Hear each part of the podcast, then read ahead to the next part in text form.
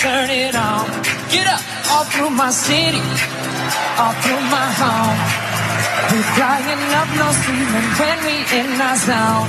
I got that sunshine in my pocket, got that good soul in my feet. Feel that hot blood in my body when it drops. Ooh, I can't take my eyes off it, moving so phenomenally. More like the way we rock it. The Academy Award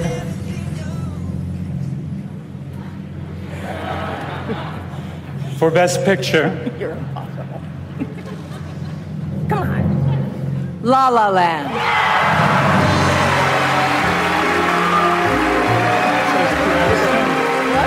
La La Land has 14 Oscar nominations this year. We lost, by the way, but you know. Guys, guys, I'm sorry. No, this, there's a mistake.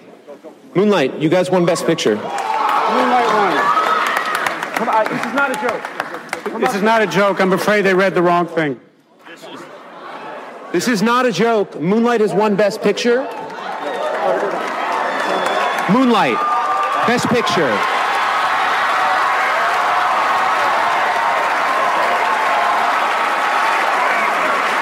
I think you guys should keep it anyway. Hola a todos, bienvenidos a Del Sofá a la Cocina, este podcast en el que hablamos de series de televisión, de cine, de cocina. Este es nuestro programa 17 de la sexta temporada, el 207 contando todos. Yo soy Dani y estoy aquí con Valen. Hola, Valen. Hola, ¿qué tal? Pues bien, hoy hemos empezado en la intro con una cosa un poco distinta eh, para necesario. recordar eh, para recordar los Oscars que pudimos ver en directo tú y yo este domingo pasado, o vamos, el lunes de madrugada, Para los que vengan del futuro o de otro planeta, 2017. estamos en la Tierra en 2017 y esta fue una edición de los Oscars La que 89. a- hasta este momento en nuestra vida mm, totalmente inédita con esa situación que acabáis de observar que no había ocurrido nunca. Menos mal. No la han observado, han escuchado. Un poco una mezcla de lo que pasó y que fue, bueno,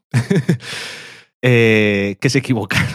Es que eh, cuanto más pasan los días, eh, más se empieza a ver el lío que es y cuánto se equivocaron la gente que organizaba, sobre todo una persona en concreto. La gente que organizaba, ¿no? Los responsables, Bueno, la la- empresa responsable de llevar el maletín con los votos secretos y de hacer... La persona responsable de darle el sobre que era correcto a la persona que tenía que leerlo. Y después de darse cuenta de que lo habían dicho mal. Y no hicieron nada. Eso para los que no lo sepan, eh, los, las únicas personas, en teoría, y así debe ser, que durante la gala de los Oscars saben quiénes son los ganadores son dos miembros de la empresa, que ahora no me acuerdo cómo se llama, y cada uno de ellos tiene un maletín con los, con los mismos sobres, los tienen duplicados, cada uno está a un lado del escenario y le van dando los sobres a, a los presentadores que lo tienen que leer. En ningún sitio están escritos los nombres para que no haya filtraciones, la gente, la producción, el presentador de la gala, nadie sabe quién gana. Y ellos eh, se, se supone que tienen que saberse los ganadores de memoria precisamente para ir comprobando y che- ir chequeando de que se van anunciando los correctos. Y muy bien, tienen que memorizar algunos nombres, pero como comentaba yo esta mañana en Twitter, si te lías con el corto documental, igual nadie se da cuenta y, y bueno, porque no los has visto. Pero no darte cuenta de que han anunciado la película ganadora, que es el premio más importante de la noche, es lo más absurdo del mundo. Sí. Obviamente se dieron cuenta, pero se quedaron y petrificados. Sí, se quedaron de eso que te quedas frío porque y como no llevan muchos años trabajando y las galas de los Oscars siempre son muy guays y después se van de fiesta, pues ya estaban tranquilos y no, no estaban preparados mentalmente. No, bueno, han puesto una foto por ahí de la persona que tenía que estar mirando eso, estaba tuiteando en ese momento. Un festival, sí, ya estaba, podía haberse ido al bar directamente. Le, le da el sobre a Warren Beatty y dice, voy al bar ya. Se ha A- acabado". hasta Dios. Pero bueno, lo importante de la noche es que ganó Moonlight. Para nosotros fue, bueno, para hablaré de mí, fue un poco shock porque ambas películas me gustaban mucho y ya tenía asumido de alguna manera que iba a ganar La La Land. Así que cuando dijeron la ganadora, pues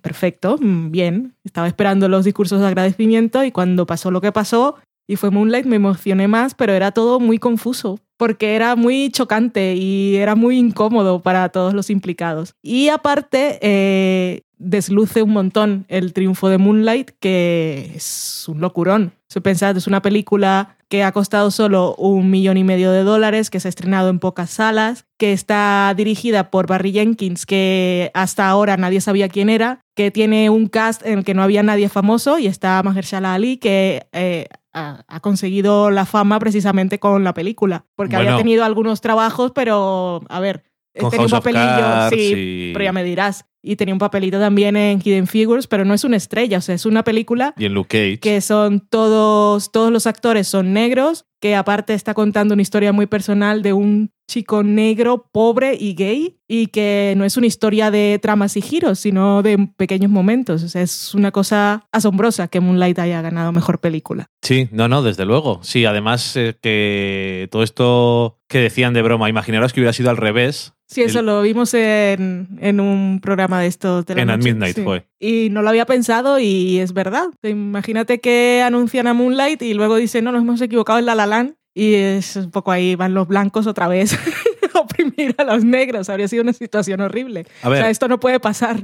Es una situación que lo piensas así, pues sí que es un poco vergonzoso y todo eso, pero al final, teniendo en cuenta el resultado sobre todo, pues te ríes y como te has quedado hasta las seis y pico de la mañana para ver los Oscars, dices, por lo menos me llevo una parte de historia Sí, y, pero y- y bueno, tiene su gracia. lo bonito también, que me parece a mí, es cómo, cómo lo gestionó el productor de La La Land, porque él era el que estaba ahí controlando la situación y fue el que dijo, a ver, un momento, estos son los que han ganado. Y luego que en las declaraciones y ellos por Twitter y tal, tienen un bromance ahí, pero que dicen desde el principio que han estado compartiendo la carrera de los Oscars varios meses, están asistiendo a todos los premios y, y se respetan y admiran su trabajo, o sea que guay, porque eso que no tenemos los fans, que está siempre la gente o, o amas una película, si amas una película tienes que odiar la otra y además tienes que fastidiar siempre a la gente a la que le gusta lo que no te gusta a ti, en cambio ellos, que son los que hacen las obras, pues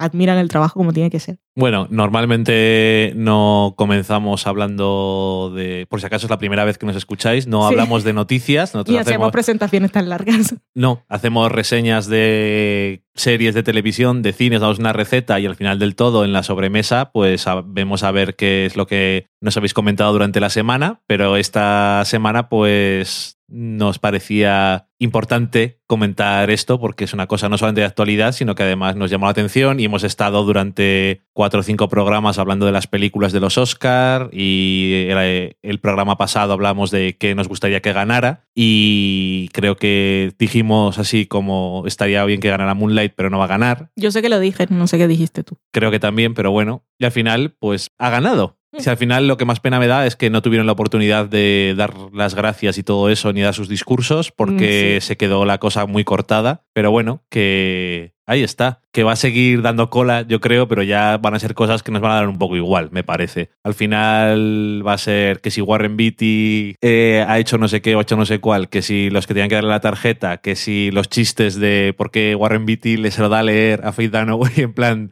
Mm, léelo tú porque a mí me parece esto un poco raro. Ya si tal lo dices tú. que si Leonardo DiCaprio había tenido la tarjeta... Nada, tal. De Los, responsables son los señores de los maletines. No, digo el humor que sale después, que es muy gracioso, hombre. Y, y nada, y las tonterías, por ejemplo, que han hecho en Estados Unidos de... También han sido las elecciones así, pero no, no fueron así. Ay, en fin, bueno, este- en este programa de qué vamos a hablar, pues en la semana en serie vamos a hablar de un estreno, una miniserie de ABC que se llama When We Rise, que por cierto nos bombardearon bastante en ABC durante la retransmisión de los Oscar. Eh, también hablaremos del regreso de la serie inglesa Catastrophe, que creo que ahora mismo es hasta coproducción con Amazon, ya no lo sé, o solamente es de Channel 4, pero tienen los derechos Amazon en Estados Unidos. Y luego en el cine, pues pensaba que íbamos a hablar en la semana en serie, porque lo considero más una serie que una película, pero hablaremos en la cata de pelis, ya que le han dado el Oscar a mejor eh, largo documental. eh, no sé cuáles son más las coletillas que tienen, Mejor documental. Mejor documental, lo vamos a dejar ahí. Mejor ¿no? documental de cine se lo lleva la televisión. Que es eh, OJ Made, Made in America. Y la mejor película se lo lleva Emma Stone. Es que estos Oscars han sido sorpresas. Ya, ya te digo. Y, y nada, luego recetilla y la sobremesa, como siempre, a ver qué nos habéis comentado. Y nada, dicho eso, nos vamos a la semana en serie.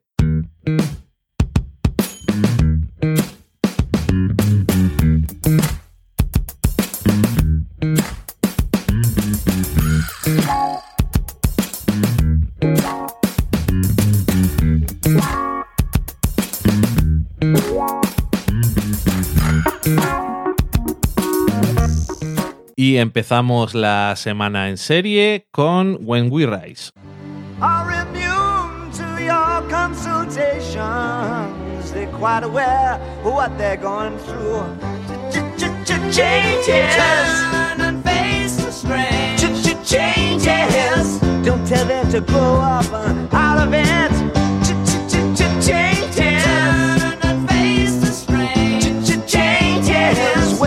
Where's? You've left us up to our next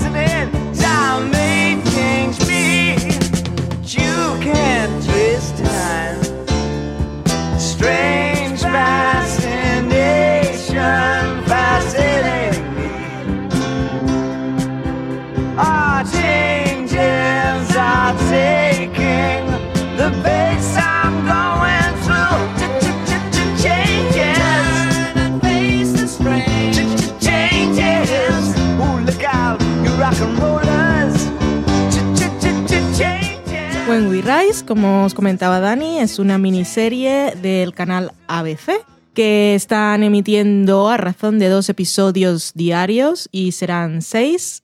Aquí en España, ahora no me acuerdo quién los tiene los derechos, pero van a hacer lo mismo también. Creo que los tiene HBO. Sí, los tiene HBO y van poniendo dos episodios al día siguiente de su emisión en Estados Unidos. La serie está escrita por y creada por Dustin Lance Black, que es el guionista de la película Milk, dirigidos al menos los dos primeros episodios por Gus Van Sant, que creo que era también el director de la película Milk. Está basada en hechos reales y en las memorias de las personas, que eh, aquí son personajes, pero son personas, que son Cliff Jones, eh, Roma Guy y Ken Jones, que son activistas de los derechos de la comunidad LGTB, ahora Q también. Ok.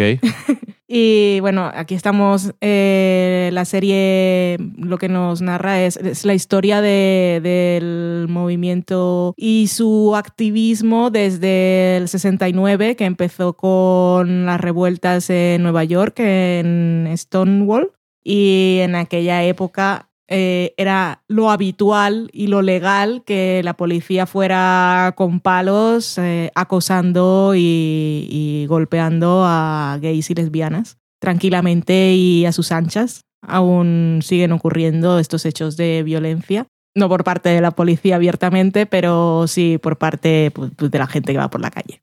Se ven cosas. Seguimos siendo un mundo horrible. Pero esto nos cuenta cómo, cómo, se formó, cómo se forma el movimiento y nos contará toda la historia de los hechos más relevantes hasta, supongo, la legalización del matrimonio igualitario, el matrimonio entre homosexuales, aunque ahora que ha llegado Trump pueden pasar cosas y se va al mundo del revés. Bueno, han dicho que tenían intención de hacer reformas en ese sentido, o sea que tampoco me, me extrañaría demasiado. En fin, pues eso. Eh, tenemos aquí, la serie sigue a estos personajes, como se conocen. También, de paso, conocemos un poco el origen de lo que sería la segunda ola del feminismo y, bueno, to- todos los líos que ha habido siempre de que la gente no, no lucha junta co- contra la opresión general que es de lo que nos hablaba Transpar en, un- en la tercera temporada, en la tercera temporada, que yo de la interseccionalidad, y también en la segunda temporada cuando iban al campamento aquel de feministas radicales que no aceptaban a transexuales. Y aquí vemos un poco de esto. como está basada en historias reales, eh, creo que a veces, por lo menos en los primeros episodios, se detiene demasiado en las historias personales. Pero bueno, supongo que también está bien para, para que conozcamos a, estas personas que han jugado un papel importante en esta lucha. Así que bien, Mm, me ha gustado, sobre todo me interesa mucho el tema. Y a quién tenemos por aquí como actores. Eh, los más conocidos, Whoopi Goldberg, eh, O'Donnell, eh, Guy Pearce, que interpreta a Cliff Jones eh, mayor y nos hace un poco de narrador. También estará Mary Louise Parker, que es quien interpreta a Roma de mayor. Y vemos por ahí también a Carrie Preston en, un papel pues muy curioso que la veía y sabía quién era, pero dudaba mucho hasta que por fin me convencí que era Tashioni de The Good Wife.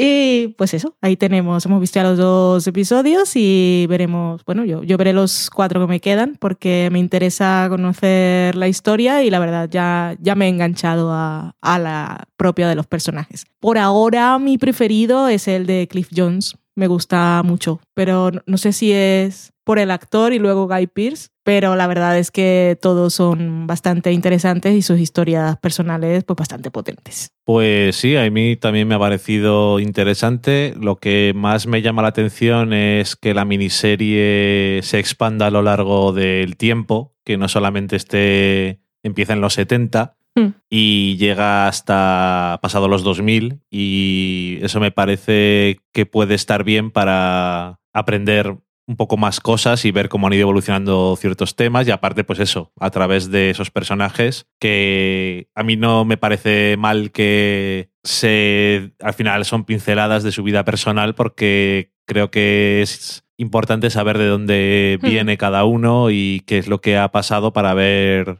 por qué siente la necesidad de, de bueno, de, de luchar por ciertas cosas. Y quizás incluso en algunos casos falte un poco todavía, pero también al mismo tiempo supongo que tampoco hace mucha falta porque te imaginas que, cuáles son sus problemas, siendo gays en una época en la que no era algo muy aceptado socialmente Que todavía estaba el electroshock en marcha. Sí, entonces eh, es, te puedes imaginar cuáles son sus problemas de base, pero bueno, está bien eso, tener, tener algunas pinceladas de sus cosas personales y lo único que no me, me pareció un poco de Network, ya que es de ABC, es el final del segundo episodio que vimos, que como dices tú está basado en una historia real, entonces estará intentando seguir cómo era la historia, pero me pareció como muy de... Es que tampoco quiero explicarlo exactamente, pero era como si fuera una historia de una serie de network porque aparece un personaje que habíamos eh, dejado atrás en el primer episodio y entra en conflicto con la vida personal en ese momento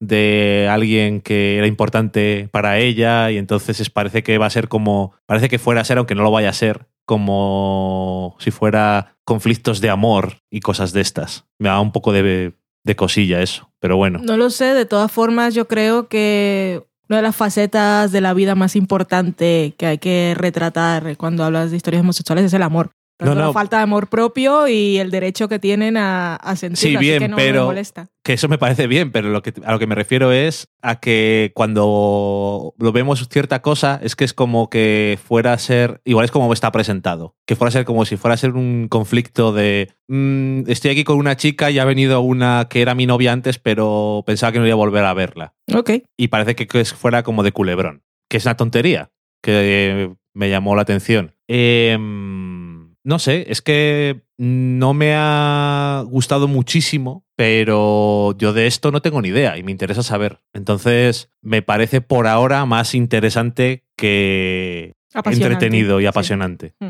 Pero no sé, como no tengo demasiado. O sea, primero pensaba que, iba, que era de cable. Me dijiste tú que era de Showtime porque te equivocaste o no te diste cuenta o algo. Es y, que por la temática me lo parecía. Vale, Y eh, luego cuando me he enterado que era ABC y que pasaban dos episodios cada día, me parece un movimiento tan extraño y tan de aplausos también. sí, sí, pero que Porque eso. aparte a- ABC tiene American Crime, o sea que es Bueno, ya está. Si es que me has quitado todo lo que iba a decir, iba a decir, eh, tendría reparos porque lo van a poner en Network, pero ABC tiene American Crime. Mm. Era todo lo que iba a decir. Ok. Pero bueno, ya está. O sea. Lo siento. No, da igual. Eh, sobre todo que es eso, que es una miniserie y creo que es, también es una buena forma de hacerlo porque si lo hiciera serie, entonces a lo, a lo mejor se te podía ir de las manos. Pero creo que está muy bien con la forma que lo están contando y eso, eso está, está curioso y me apetece ver cómo fueron evolucionando estas cosas a lo largo de los tiempos, a ver cuándo vamos, o sea, hasta qué punto llegamos en cada época, porque también tenemos que pasar por la crisis del SIDA en los 80 y todo Mm. eso, que es muy importante. ¿Y cuántos episodios dices que son? ¿Ocho? Seis u ocho, ahora no me acuerdo. Creo que eran. Sí, creo que son cuatro noches. Mm. A dos, a dos eh, episodios cada noche. Y es una cosa bastante rara que lo haga una cadena como ABC, que es de Disney. No por nada, sino porque no suelen hacer miniseries, ya no por la temática, que tam- tampoco demasiado, Mm. pero no suelen hacer miniseries que al estilo británico, que las ponen una cada día Mm. y menos ocupando tanto trozo de la noche. Sí, sí, es como un evento. Sí, y supongo que también están centrándose un poco a veces últimamente en eso porque si no todo es ya lo veré en Netflix y ahora intentan, siempre en vez de miniseries en Estados Unidos dicen evento.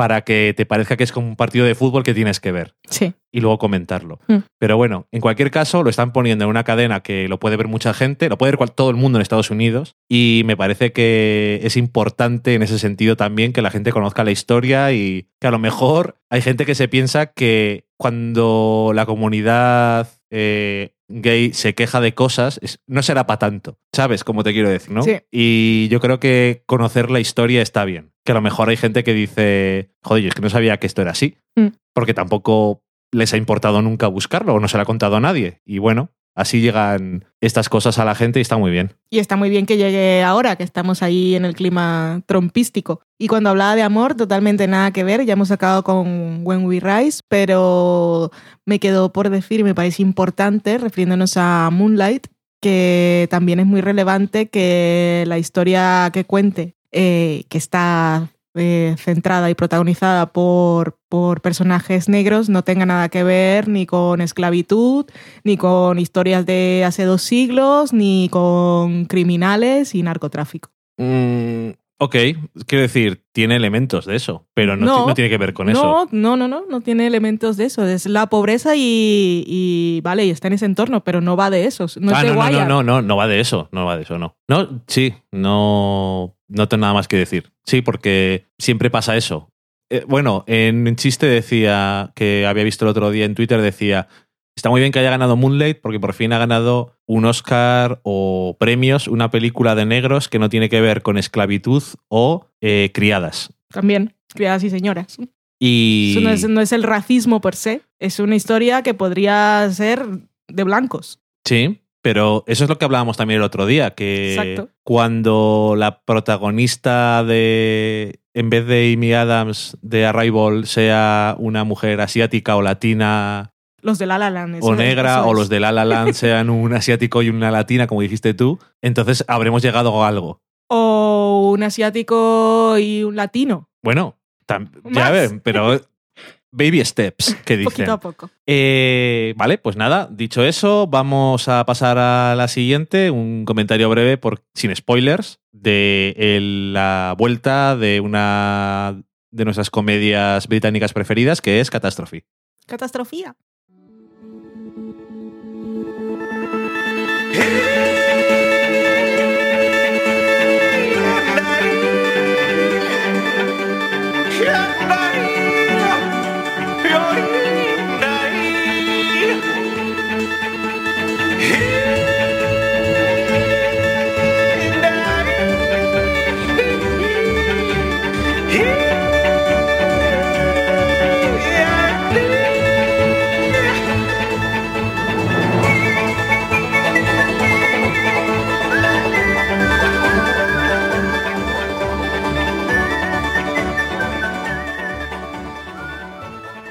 Catastrophe que vuelve en su tercera temporada a Channel 4 en el Reino Unido y es una serie creada por Sharon Horgan y Rob Delaney, eh, ella británica y el americano, que son además los dos protagonistas, interpretan a Sharon y Rob. Supongo que o por la pinta que tiene, son un poco de improvisar y además entre ellos tienen química y se llevan bien, así que para no liarse demasiado, a lo mejor se ponen los mismos nombres y se te puede ir un poco más de las manos el tema. Y, y nada, es una serie, si no la habéis visto, os la recomendamos mucho. Además, siendo británica, pues tiene la ventaja de estar completamente prohibido el quejarse por... Es que lleva tres temporadas. No te preocupes porque son seis episodios cada temporada así que no hay mucho lío. Y nos cuenta la historia de este un americano que está en el Reino Unido, eh, se acuesta con una mujer que conoce allí y la deja embarazada. Y ¿Cómo? ¿Acostándose? se acue- te acuestas sobre la cama y te quedas embarazada. Y Eso solo puede pasar si Ryan Gosling. Sí, eso es. Y nos habla un poco pues, de, de la relación entre los dos y cómo va evolucionando y profundizándose y los problemas que tienen y demás. Y, Y, conociéndose. y conociéndose Es que entre la- ellos la porque relación realmente... empieza por el final. Sí, no se conocen. Claro, sobre todo la primera temporada es de eso, ¿no? Mm. Que ellos no se conocen porque literalmente no se conocen de nada y un poco pues ver si realmente tiene sentido que sean una pareja o si es un poco una tontería. Y, mm, y nada, estamos en la tercera temporada y continúa literalmente donde se acabó. En plan, lo grabamos seguido, pero no os habéis dado cuenta. Quiero decir, obviamente no han hecho eso, No. pero juro que lo parece. Dijeron, vamos a grabar el principio del año que viene ya y así nos podemos ir, tranquilos. Eh, ella, por ejemplo, ya estaba como creadora y guionista en Divorce y aparte creo recordar que nos dijo, creo que Maitechu, Mari Margolis en Twitter, que la otra serie que había creado ella eh, le habían dado luz verde, también en Channel 4. Sí, ha escrito, bueno, ha salido un post de No Submarines, que lo tengo en favoritos, aún no lo he leído, que se titulaba algo así como Los proyectos que vienen de Sharon Horgan, o sea que son varios. Y supongo que lo ha escrito ella, pero no lo sé porque no he entrado Bueno, aún. es fan ella. Sí. Y nosotros también somos fan. Eh, y, hombre, Divorce nos gustó, pero nos gusta más Catastrophe. Sí. Y en parte porque Catastrophe es bastante... Bueno, no sé. Es que eh, Divorce es en HBO, Sí. pero aún así se nota que en el Reino Unido o en Europa, no lo sé, hay como una cierta facilidad más para ser crudos de otra forma. Pero bueno, eh, realmente eso no es de lo más importante, aunque el, el humor de Catastrophe es una de las claves que la hacen una serie tan atrayente, por lo menos para mí, porque te puedes reír bastante y también darte cuenta de que hay cosas que son un poco más serias. Y en este caso, no vamos a decir de qué va exactamente el primer episodio de esta tercera temporada, porque es spoiler. Sí. Pero eso, eh, lidiar o continuar con lo que había empezado al final del año anterior y creo que hablar de una cosa que también es interesante explorar dentro de las relaciones y bueno, no sé si queda claro cuál es la cosa que me parece que es importante explorar, así que la voy a decir porque da lo mismo, no es un spoiler decir eso, es sí decir la verdad sobre ciertas cosas. Pero co- como dijo un personaje en este episodio, si ya has mentido y luego dices la verdad, eres más mentiroso aún. Ya, que eso es una cosa que tú siempre has dicho que cuando en, en ciertas cosas alguien, tú dices, de decir la verdad siempre es lo mejor, pero otras veces, dices tú, Sí, dices la verdad por ti, sí. no por la otra persona. Sí, yo, yo lo creo. Siempre es la, la tortura. Oh, la culpa, tengo que confesar. Toma, te tiro la desgracia a ti. Porque luego lo que ocurre generalmente es que la otra persona, pues obviamente ofendida, se siente con derecho a, a recriminar y a atacar constantemente. Y entonces es una forma, y es un poco de religión occidental. De, pagar tus penas, sí. Ujú. Ok. Bueno, lo que hay que hacer de primeras es no hacer nada, Sí. no hacer nada sobre lo que tienes que mentir.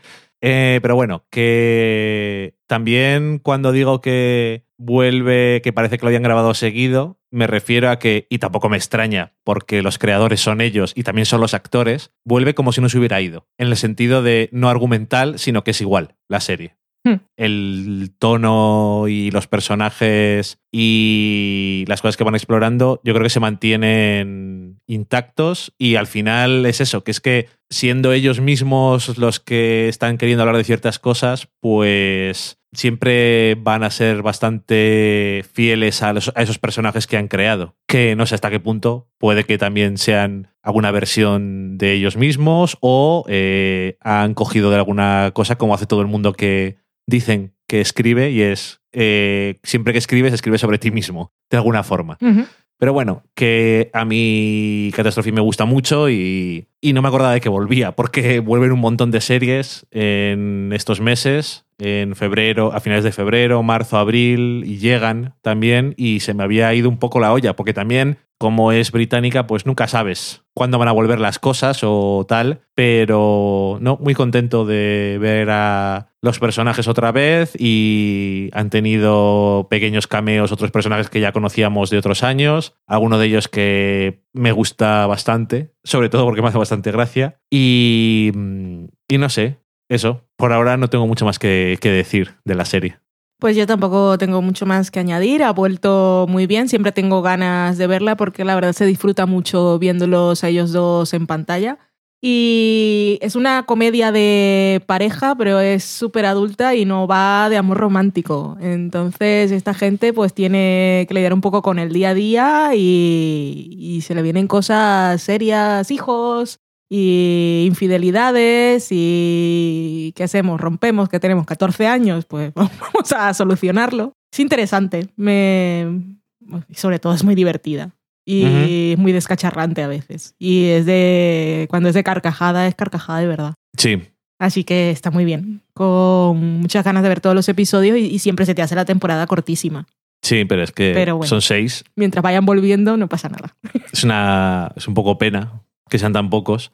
Es una de esas que podrías acumular, porque luego otra vez en una tarde, pero estás ahí un día de que hay catástrofe. Pues por supuesto. Ok, eh, que has dicho lo de descacharrante, igual que antes no tenía nada que ver, que esta semana de lo que más me he reído creo que fue el tercer episodio de la segunda temporada de la serie que recomendamos el año pasado, Ujú. de Detour. No sé si alguien la ha traído de España no. Tengo que averiguar. No, Ahora creo que, que no. empiece a trabajar con fuera de series, que voy a estar ahí escribiendo, igual me entero de, de las cadenas que emiten las cosas aquí. Uh, ese no estaría no mal. estará mal para el podcast luego. Está bien saberlo para decírselo. Eh, no lo sé. Creo que no, pero no estoy seguro. ¿eh? Pero bueno, a lo que íbamos. Pero bueno, que da igual. El tercer episodio de la segunda temporada de Detour, que Es que de tú eres muy bestia. es que es cable básico y eso quiere decir que no se pueden hacer o decir sobre todo porque son muy tontos en Estados Unidos. Pero bueno, da lo mismo. O sea, que en TBS les dan bastante manga ancha porque es que son muy animales. Y no solamente eso, decía que me había reído mucho en el tercer episodio porque es una cosa muy básica de gente que se cae y cosas un poco asquerosas, pero no demasiado asquerosas. Bueno, depende de... Estás hablando del episodio en concreto Sí, porque sí, es sí. asqueroso. Sí, pero le faltaba un poquito para ser tan asqueroso que ya no me hacía tanta gracia. O sea, era muy asqueroso. Pero si fuera un poquito más, se había saltado el precipicio. Entonces, eh, eso, que está genial y que además es una serie que la trama es que no tiene ningún puto sentido. Yo ha vuelto a la segunda temporada y ni siquiera sabía si estábamos antes o después de la primera temporada. Sí, yo también cuando empezó, como empieza, están ahí con unas declaraciones que son en el futuro y tal, cuando ponen serie, A mí es que se me trama, yo dije, pues era el pasado. Y dije, pues no. No, es que, vamos, no, no sabía qué mierda estaba pasando, pero el primer episodio tiene, claro, si te, si tienes ganas de enterarte, una de comentario de cosas raciales, que es, es genial, pero bueno, que no sé, es una serie muy bestia, pero por ejemplo, eh, recuerdo que alguna persona que nos escucha, creo que era am, Dos mujeres y un vestido, dijo que había visto el primer episodio y no, no le gustaba para nada. Y me, no me parece mal que no le guste, pero que dentro de toda esa comedia de locura que tiene, tiene un montón de cosas que son súper súper interesantes. y- Pero es que si no te gusta Pero si no el te tono gusta de eso, no. locura, es sufrir porque va a más. No, sí, sí, no, que, que no, que no, que no. O sea, si tú ves el primer episodio y dices, no, esto no es lo mío, pues déjate, supuesto, sí, déjate porque es que es una ida de olla. Y, y no sé, que está muy bien. Y lo, todos los protagonistas están geniales. Natalie Sia no sabía que tenía tanta comedia dentro de ella, aparte de ser tan, tan guapa. La tiene, la tiene, está muy bien. Eh, me encanta su personaje. Y los hijos también, me, me río un montón con ellos. Lo de los hijos, bueno, Pobrecicos. Es que Talpabota las astillas, están todos ¿Qué muy se puede mal. esperar de ellos? Están muy mal todos. Y bueno, pues con eso que se llama un detour, o sea, un desvío, eh, que si la ponen en español igual le llaman el desvío. Pues nos vamos a cambiar de sección y nos vamos a la cata de pelis.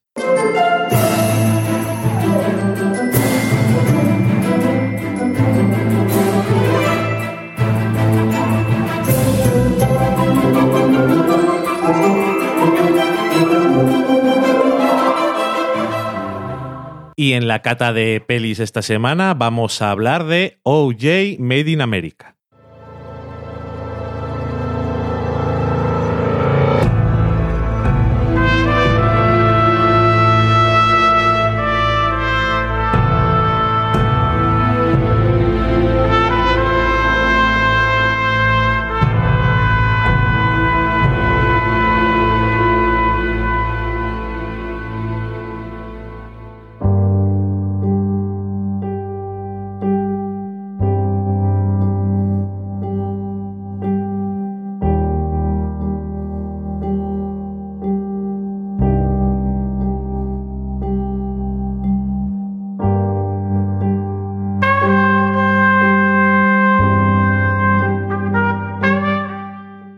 La semana antes de los Oscars de 2017 nos pusimos con el documental este de OJ Made in America, que al final ha resultado ganador como el mejor documental de cine.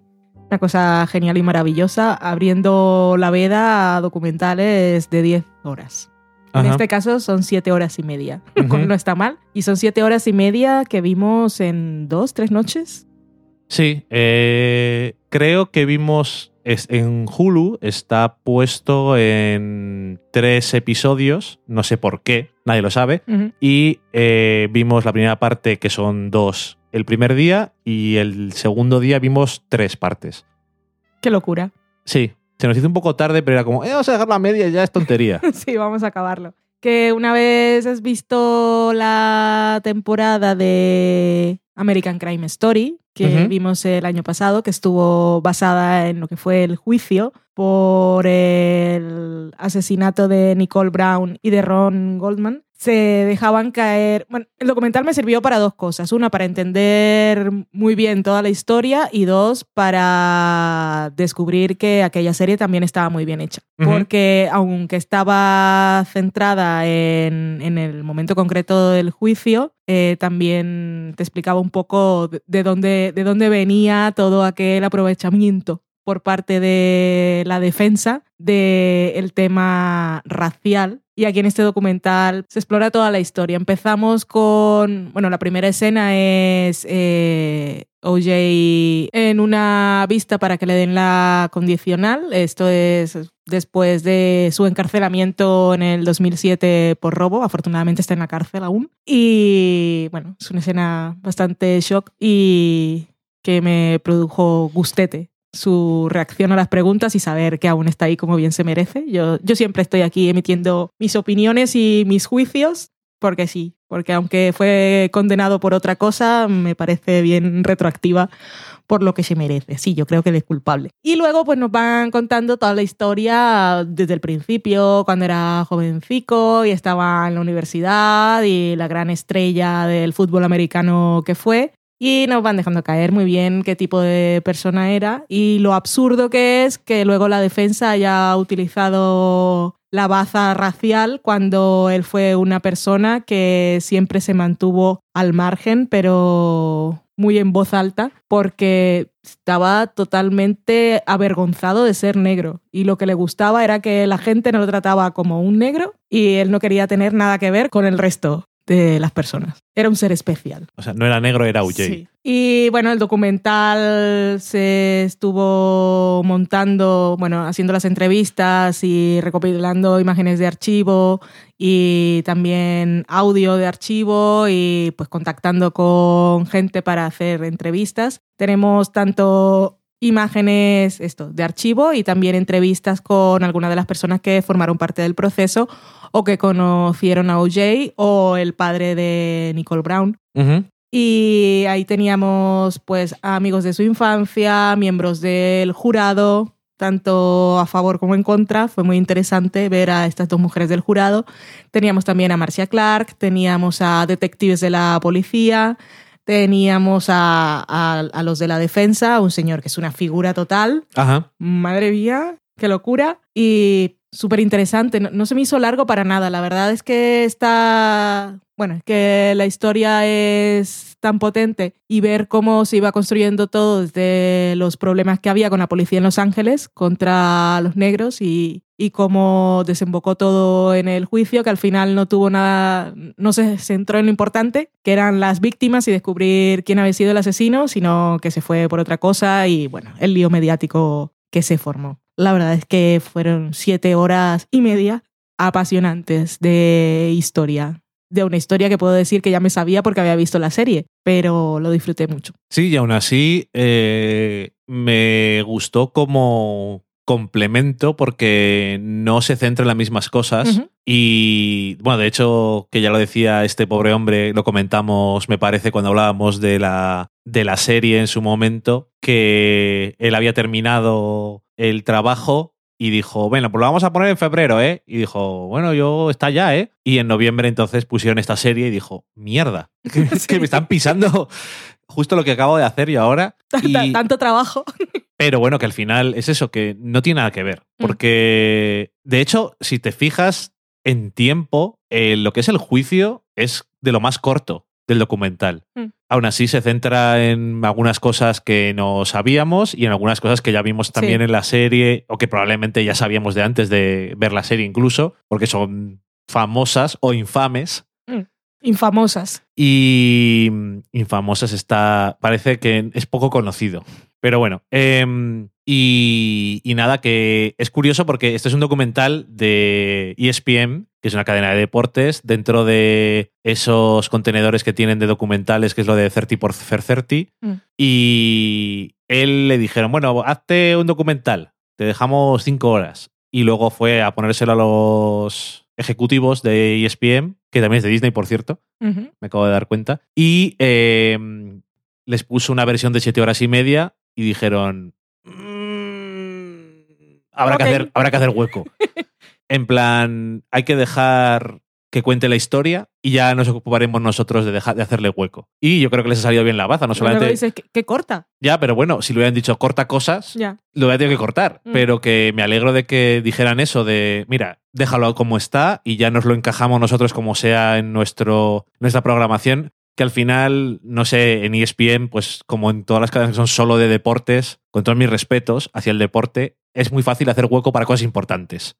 y, y nada, que eso, me alegro de que quedara así, porque co- como dices tú, y eso es un poco raro, no, es lar- no se te hace largo, porque es muy interesante y es muy curioso ver cómo van, hasta el momento del juicio, va, con- va teniendo dos narrativas, la de la vida, obra y milagros de O.J. Simpson y la historia de las tensiones raciales Sí. en Estados Unidos y en Los Ángeles, concretamente, Que son las dos historias que confluyen para que pase lo que pase. pero que me gusta cómo Sí, las sí, van contando bien. y de repente vas viendo cuando llega el juicio que, Explota. claro que... que explota. Sí, mi corazón. Que en la serie, como dices tú, también intentaban dejar claro ciertas cosas, pero creo que, y obviamente me imagino que porque esto es un documental, Claro. hace muy buen trabajo en que te des cuenta de por qué el juicio fue así.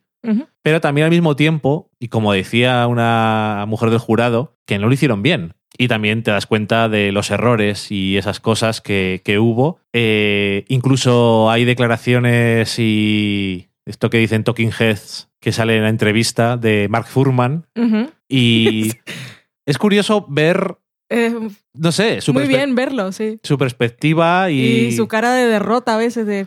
Sí, pero que, no es porque me dé pena ni nada. No, no, no. pero que dice, "Am- yo no tengo ya vida, ni amigos, no tiene nada ya. Y que no es porque se lo mereciera, pero es por culpa, gracias a la notoriedad que tuvo. El caso que, como todas las cosas que acaban en la lupa de la prensa, y en Estados Unidos le dan mucha culpa o mérito de el- eh, la aparición de eh, las noticias tratadas como esto, Mm. Que es una cosa que conocemos mucho hoy en día, cuando hay cadenas que son 24 horas de noticias. Y pues, cuando hay una noticia que mantiene a la gente en la tele. O sea, Sí. ¿por, por qué voy a dejar de contar esto y se van a ir a ver otro canal? Que es que es muy curioso eso porque eh, hasta ese momento no había habido ninguna cadena que. Una noticia que una cadena dijera, voy a estar poniendo todo el rato Mm. esto. Pero entonces se dieron cuenta de que quien no estaba hablando de eso lo estaba viendo menos la gente. Claro. Y entonces decidieron que todo el mundo tenía que hablar. Y claro, ¿qué pasa con eso? Es una pescadilla que se muerde la cola. En el momento en el que pasa eso, lo que ocurre es que las demás cadenas dicen, yo también tengo que hablar de esto, pero no puedo decir lo mismo. Así que todo el mundo a escarbar mierda y lo de siempre. Mm. Y como dices tú, pues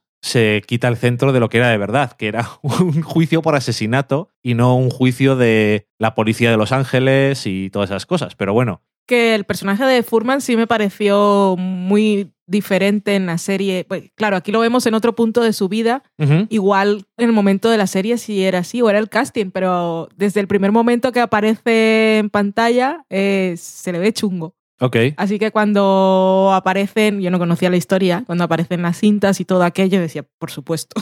Claro, esto es hace más de 20 años cuando era la serie y también me imagino que él tampoco niega haber hecho cosas que no son buenas y no digo que haya cambiado, pero a lo mejor sí, se ha arrepentido de ser imbécil. ¿Sabes? Es que a saber. Pero es que claro, la culpa es suya. Sí, sí, no, sí, claro. O no. sea, sí y no, pero al final eh, se, se centraron en eso y fue lo que Sí, tiró sí, por la borda desde todo luego. Pero bueno, que también está lo de. eh, se centra de una forma distinta en lo de los guantes, Mm. porque a Chris Darden es uno de los que no. Es- en la serie también son más positivos con Chris Arden. O no sé si era el actor también, una vez más. Claro, problema, que Chris Darden no quiso hablar en el documental. Mm. Y yo creo que si hasta Mark Furman no digamos que le das más, que es más positiva la visión, pero es más humana. Mm. Si dices, yo también te cuento mis mierdas, pues no sé. Es- así es como al final, porque si solamente te juzgas a alguien por una cosa muy concreta, pues no tienes. Y yo creo que la serie hacía bien en contarnos cosas sobre ese personaje un poco más de forma profunda y qué le lleva a hacer esa tontería, porque era una chorrada como un piano. Y también lo decía la, la del jurado, que claro, lo está diciendo ahora y es lo que se llama toro pasado, ¿no? Sí. Y dice- según ella, cuando estaba allí, eh, estaba diciendo, no lo hagas. No, no, no, no, no, no, no, no, no, no, no. Y lo hizo. Pero bueno, Que también entiendes de alguna manera que la fiscalía estuviese tan confiada en el caso, porque era todo, tenían pruebas tan contundentes ujú, y claro, no contaban con que la defensa fuera a tirar por aquel lado tan mm, traicionero y, y bajo, precisamente por lo que representaba O.J. Simpson. Entonces todo, todo los pilló por sorpresa. Sí, que como decías tú, eh, hay declaraciones de uno de los miembros de la defensa. Por ejemplo, eh, cuando comentan lo de que, que también se ve en la serie, que cuando hicieron la visita a la casa de OJ Sí. y el jurado, habían cambiado todas las fotos, habían puesto sus fotos con gente negra en vez de las que tenía él. Pero verlas las de verdad es muy heavy. Es muy heavy, pero el tío dice, y si hubiera sido mexicano, le habríamos puesto una piñata en la puerta. O sea, claro, en el fondo tú dices, a esa persona la están pagando por defenderte Mm. hasta el final. O sea, si haz- quiero decir, yo no me puedo meter con los abogados, porque lo que hicieron fue hacer todo lo posible para que su cliente saliera libre. Pero también se llenaron, les alimentaron el ego a todos y se llenaron de somos las estrellas. Sí, sí, sí, sí, no, sin duda, pero digo que, no sé, que luego ves también cosas como en otros documentales y otras cosas que hemos visto, que ves a abogados defensores que no hacen todo lo que tienen que hacer precisamente. Es que y- yo nunca podría haber sido abogada. Ya, claro. Así como no podía haber dedicado a nada de medicina ni veterinaria tuviera que ver con sangre, ni militar. Hay muchas cosas que no podría hacer. Pero. Ni participante de imagina- Survivor. Imagíname a mí de abogada y que me pongan a, a un sospechoso de violación. Es que me suicido. Pues eso, que cada uno tiene sus habilidades en la vida. En fin, eh, eh, creo que está muy bien elegido, por cierto, también el título, Mm. porque lo que nos está también dejando así un poco claro es que OJ fue, y todo lo que le pasó, fue algo creado por la propia sociedad. Sí. Y tanto él como figura, como las circunstancias en las que fue juzgado. Y eh, también mencionar que me gustó ver más allá del juicio Sí. un poco más. Eso era lo que iba a decir. Porque no solamente eh, todo el tema de su detención en el 2007, que es, o sea, no se me ocurre mejor, una mejor palabra que absurdo por completo, pero eh, me gusta que se centre en una cosa que en la serie no tiene más tiempo tampoco, solamente deja, aunque muy claro, muy bien hecho, muy elegante. de una forma muy elegante como lo debería hacer una serie, Mm. eh, que él había sido no había sido condenado por este asesinato, pero todos sus amigos blancos dejaron de ser sus amigos y lo segundo fue juzgado por lo civil en vez de por lo criminal y fue condenado a pagar 30 millones de dólares, Hmm. cosa que no ha llegado a hacer nunca y luego ya se empezó a lo único que quería era tener amigos y gente alrededor que le tratara como una estrella. Y al final, pues se juntó con gente que no era muy interesante y se metió en un lío absurdo por completo. Se merece todo lo que le pasa. ¿Y qué es eso? Es como, es casi cerca de Al Capone es metido en la cárcel por evasión de impuestos. En vez de por todas las cosas Sí. otras horribles que había hecho. Pues es de ese estilo, Sí. solo que más lamentable. Mm, Cutre. Cutre a lo David Hasselhoff comiéndose la hamburguesa borracho. Eso es muy triste. Pues de ese estilo de, de lamentabilidad y cutre. Y no sé, la verdad es que me, tenía ganas de verlo, pero también me da un poco de pereza porque, joder, es bastante largo. largo. Pero la verdad es que me gustó mucho. Y claro, no vi los demás documentales, que seguro que hay alguno que está súper bien, pero En el tiempo que vimos esto, podíamos haberlo visto todos. Ah, supongo que sí, pero no sé, me gustó y tampoco me pareció redundante. Me parece que no tiene que ver que hayas visto la serie para Mm. ver este documental. Te aporta muchas cosas diferentes y, Y y son, cosas muy son interesantes. complementarias las dos producciones. Tanto si ves primero una que la otra, ahora mismo si no has visto ninguna, va Sí, bien. y casi es mejor, si no has visto ninguna de las dos cosas, yo casi diría que veas primero el documental, a lo mejor. Sí. Porque si no, luego estás viendo el documental pensando, ah, pues era buen casting. Porque hay, hay varios que son. Hay varios que dan un poco de cosa porque son demasiado iguales. Mm. Hay otros que están bien y ya está. Pero hay otros que es que dan cosa. Es, se parecen demasiado. Es como. Que los que hicieron la serie también se prepararon con material de archivo. Se notó un No, no, sí, sí, claro. Eh, es que si no recuerdo mal, eh, los que hicieron esa serie eh, han hecho cosas de historias y documentales y cosas parecidas y se tuvieron que documentar mucho para hacer esto. Y no sé, es otra perspectiva diferente sobre el mismo tema y muy guay. Y ya comentada la película de esta semana, vamos a ir a la cocina.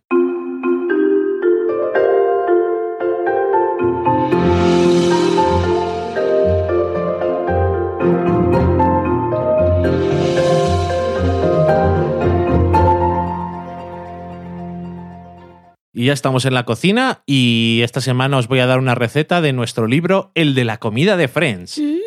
Eh, nuestro libro, nuestro segundo libro, de que estamos muy contentos y nada, para que os animéis a, a comprarlo, si os apetece. Que hemos tenido que imprimir otra vez. Que está muy bien. Y el reto, y te lo voy a decir aquí en directo, es hacer una variación de la receta que está en el libro. Un aporte nuevo. ¿Por qué me estás diciendo esto? ¿Te hago yo estas cosas a ti?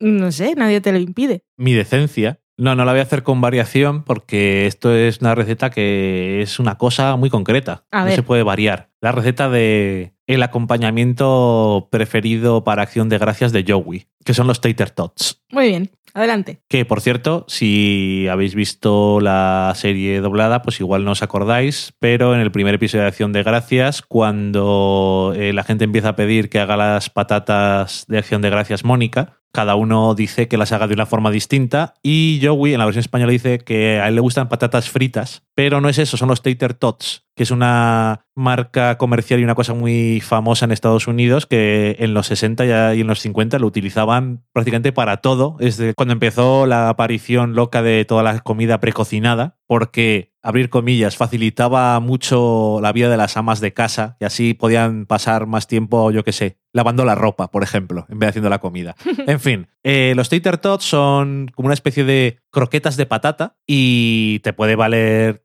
para acción de gracias, pero realmente no es lo típico, sino que valen, pues eso, para acompañar otros platos o igual para picar también te vale, aunque es una cosa muy especialita, por si no lo habéis probado nunca. Necesitamos para 12 tater tots, medio kilo de patatas peladas, media cucharada de harina, una cucharadita de ajo en polvo, media cucharadita de cebolla en polvo, un cuarto de cucharadita de orégano, un cuarto de cucharadita de eneldo, aceite de girasol para freír y sal y pimienta al gusto. Empezamos poniendo las patatas en una cazuela y cubriéndolas con agua fría hasta que les pase por encima unos 3 centímetros a esas patatas. Cuando se ponga a hervir las dejamos cocinando unos 7 minutos, escurrimos y las dejamos enfriar. Después eh, rayamos las patatas y las vamos apretando bien ese, esa patata rallada para eliminar el líquido, el agua que, que tienen dentro y de la cocción para que queden bien secas y incluso al final le podemos dar un poco con un paño de cocina o con papel de cocina para que queden completamente seco. Echamos toda la patata rallada en un bol,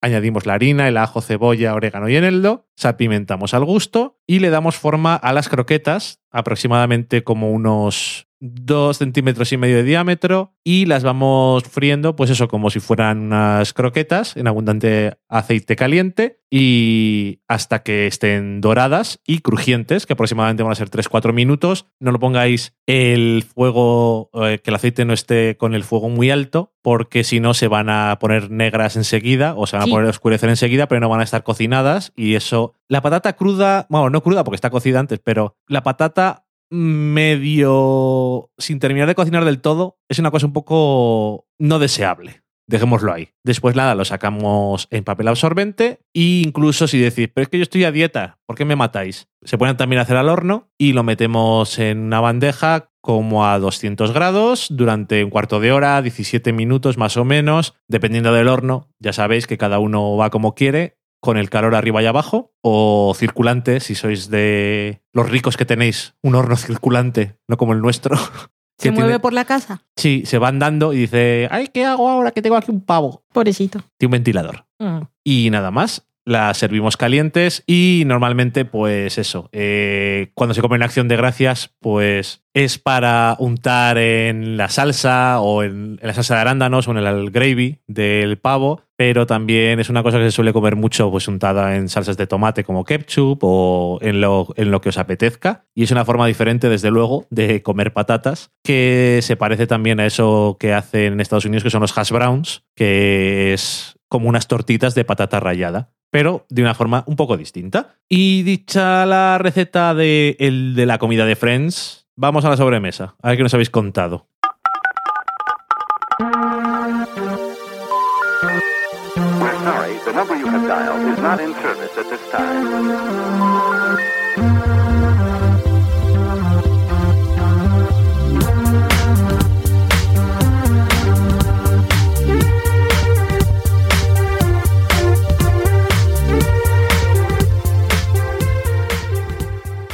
Ya estamos en la sobremesa donde Valen nos va a contar qué es lo que nos habéis dicho durante esta semana y creo que esta vez solamente tenemos cosas de Twitter. A ver, Valen, cuéntanos. Empezamos con nuestra amiga Mari Margolis, que nos decía, estoy enamorada de Moonlight, la historia, los personajes, la música, va a estar entre mi mejor del año seguro. Corazón, corazón para ti. Seguro. También nos pasaba un extracto de una entrevista que nos gustó mucho y nos decía, el otro día leyendo una entrevista a Barry Jenkins, que es el director de Moonlight, me acordé de vosotros. Y nos pone pues el trocito de la pregunta. Alguien le preguntaba a Barry Jenkins que había visto que en los créditos le agradecía a Shane Carruth y a Amy Seimetz y le preguntaba que por qué o qué hace. Y entonces Barry Jenkins le contaba que él había ido a la escuela de cine con ella y que pues, siempre los había tenido así un poco cerca cuando estaba haciendo sus pelis, porque dice que ellos, eh, sobre todo Shane Carroll, le, pasa muy buenas notas. Y que Barry Jenkins tenía duda sobre una escena de la película y en uno de los screenings asistió Shane Carruth y cuando acabó él sabía que tenía esa duda y le dijo que por nada del mundo la quitara. Le decía exactamente, yo soy un hombre blanco heterosexual y esa escena me parece súper importante, me he sentido muy movido y me imagino lo que podría sentir una persona que se identificara totalmente con esa situación.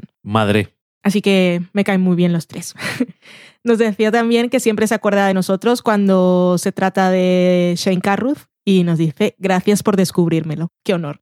¿Dónde estará su película de... Era de piratas, ¿no? O algo así. Sí, sí, sí. De hecho, eh, ahora según estabas hablando, digo, mm, Voy a buscar. voy a buscar Porque ma- Valen va a preguntar. Porque, porque me apetece. Se llama The Modern Ocean y es que han dicho un montón de actores. Ahora ya sabemos el título. ¿Saldrá eh, este año, 2017? Pues quién sabe. Sin Carruth hace lo que le da la puta gana. ¿Qué dice IMDB? ¿Está en postproducción en- o en qué? Sale como que está in development y tienes a gente como Keanu Reeves, Tom Holland, Anne Hathaway, Daniel Radcliffe, Jeff Goldblum, una cantidad de gente surrealista. Dice que está en desarrollo, pero es que quién sabe, puede haberla rodado ya. Que aquí. que, que eso, que, que está muy loco este hombre.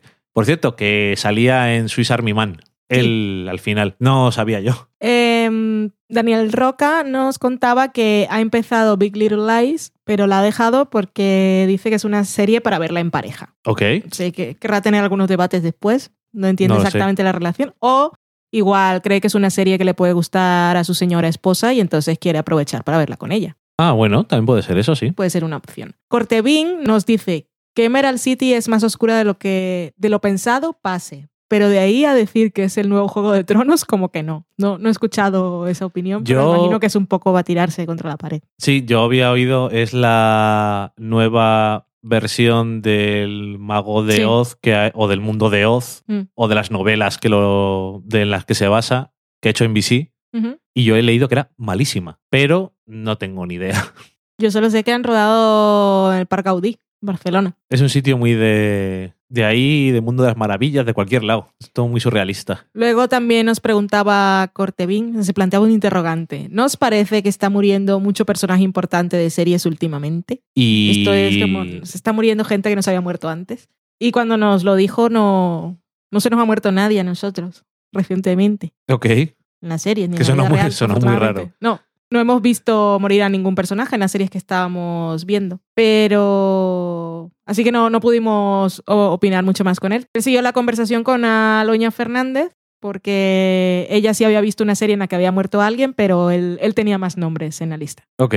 Daniel Roca se sentía culpable porque había visto pocas películas de los Oscars, pero ha visto Jackie y nos dice que merece ser vista sin duda. También nos preguntaba por un audio comentario que nos envió que no le sonaba que lo hubiésemos comentado ni puesto en el programa y efectivamente no nos había llegado la notificación del SpeakPipe pero hicimos la búsqueda y al final lo encontramos en el email. El audio comentario es sí, como decía, no sé si lo he dicho ya, pero era sobre Santa Clarita Diet. No lo habías dicho, no. Lo ponemos ahora. Sí, Hola, Valen y Dani.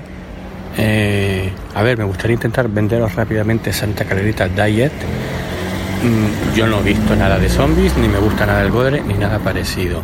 Podría decir a Sotran sí, de que lo de los zombies es un gran McGuffin que tiene la serie, que en el fondo es una sátira sobre la sociedad suburbana eh, americana, del estilo de, mm, bueno, de Desperate Housewives, o de aquella que había de la chica esta, de una chica, bueno, no, no me acuerdo, pero de este tipo de, de series. Me ha encantado. Timothy Olyphant, que no he visto en Justified, me ha gustado muchísimo. Sobre todo cómo interactúa con Drew Barrymore. La familia son geniales los tres. Los secundarios están muy bien. A los que matan están perfectos. Y vamos, me he divertido muchísimo. Lo que sí que le pasa a la serie es el final, que no es un final. Ni bueno ni malo. Yo, para mí, es como que se acaba en medio de algo sin realmente llegar a lo que se puede llamar una conclusión, ni cliffhanger, ni nada de esa manera. Pero bueno, quitado eso, yo recomendaría mucho la serie y creo que es algo diferente a lo que parece en el primer capítulo.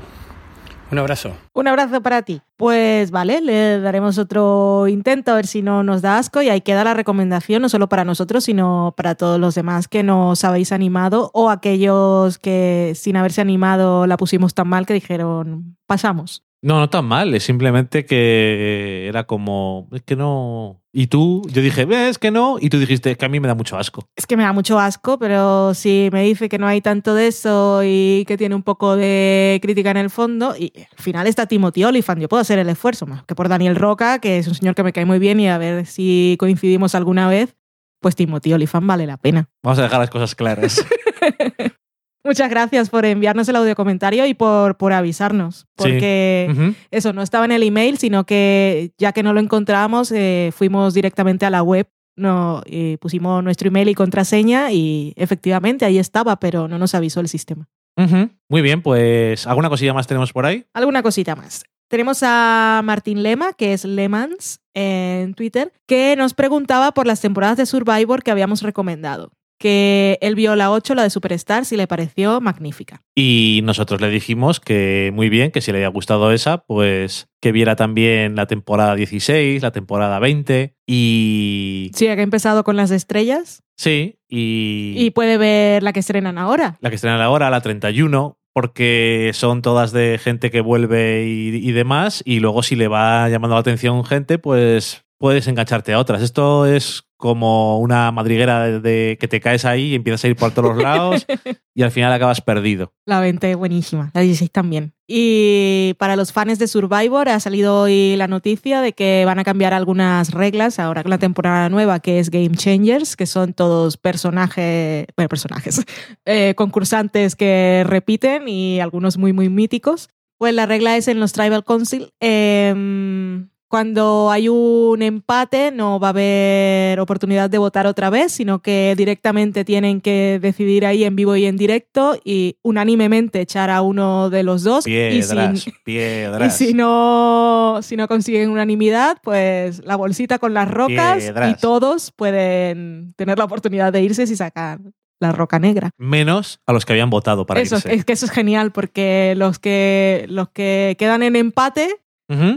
Si no llegan a una decisión unánime de echar a uno de ellos, esos quedan directamente inmunes. Exactamente. Entonces se van los otros, es genial. Eso es lo bueno, sí. Me gusta, me gusta. Daniel Roca nos comentaba también sobre Girls y nos dice que esta vez Hannah se ha superado. La última temporada lleva pinta de ir a ser la mejor y supongo que se refiere al último episodio que hemos visto, que es el tercero, que es American Beach, que es una absoluta maravilla. Así que ya tendremos la oportunidad de hablar de Girls, que sobre todo salió, aunque adelantaron su disponibilidad eh, online para no competir con los Oscar. Al final también lo emitieron ese día y su día de emisión coincidía con el Oscar que se llevó el señor Casey Affleck, así que todo, todo era muy meta y maravilloso. Por cierto, hablando de los Oscars, maravillosos los aplausos de Nicole Kidman, que no sabe, pero si yo tengo que quedarme con estilo de aplausos, son los de Brie Larson, que son las manos abajo cuando se aplaude a Casey Affleck. Fan de Brie Larson.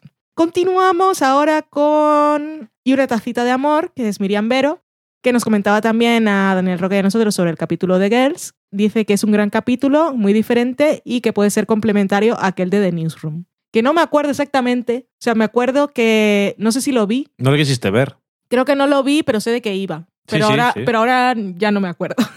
Así que tendré que investigar. Lo que es complementario es al episodio anterior de Girls, eh, One Man's Trash, que era de la segunda temporada, creo.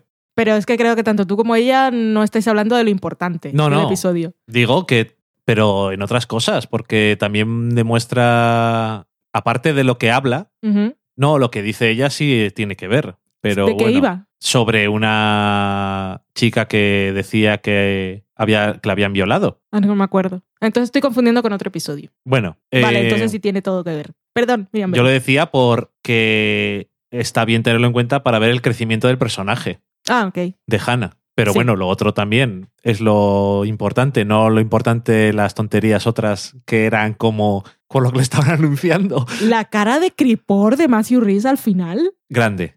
Matthew Rhys es un, Espectacular. es un grande. Pero qué cripor, madre mía. Qué tío más grande. Pues es un- de película de terror total. sí, sí, malo, pero malísimo. Bueno, actorazo. Sí, sí, sí. Y luego he visto en Instagram de Lina Dunham fotos del rodaje, pasándoselo bien, y es que tan adorable. Y dice, bueno, en fin.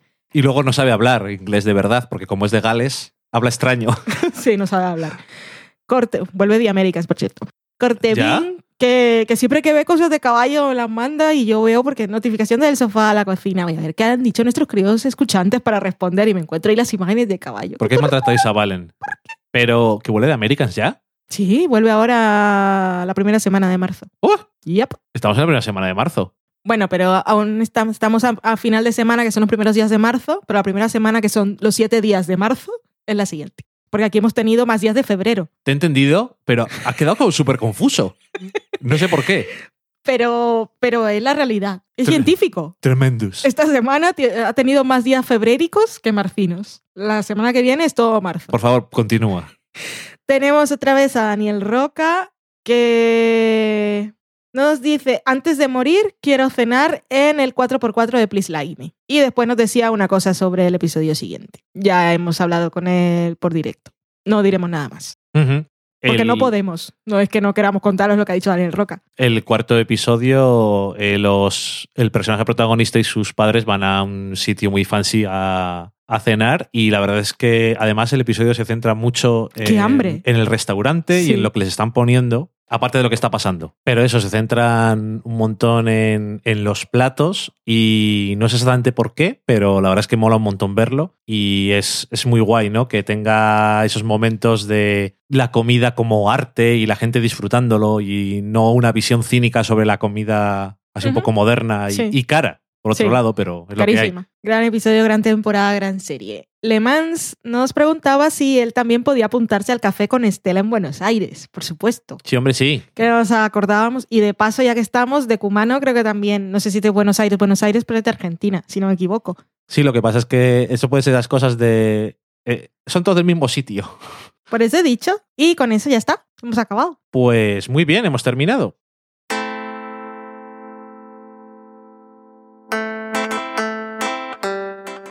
Y una semana más, pues muchas gracias a todos por haber llegado hasta aquí. Y nada, si os ha gustado el programa, pues nos lo podéis agradecer de formas muy gratuitas. Como por ejemplo, si, utilizáis iTunes, pues nos podéis poner ahí unas estrellitas o dejar un comentario. En iVoox lo mismo. O utilizando nuestro enlace para comprar cosas en Amazon. O, El sofá a la cocina.com barra Amazon. o bueno, lo que, lo que sea, eh, siguiéndonos en Twitter, siguiéndonos en Facebook, esas cosas. Y, y nada más, que hemos terminado esta semana y la semana que viene, pues más y mejor. Más seguro. Más. Adiós. Adiós.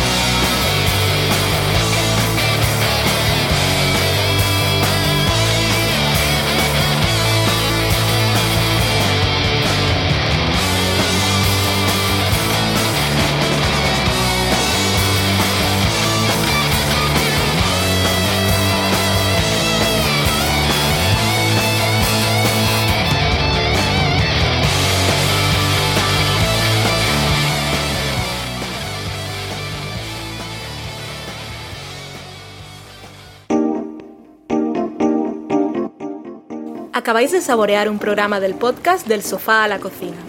Para prepararlo hemos usado los siguientes ingredientes. Un Dani, una Valen y una licencia Creative Commons, reconocimiento no comercial compartir igual.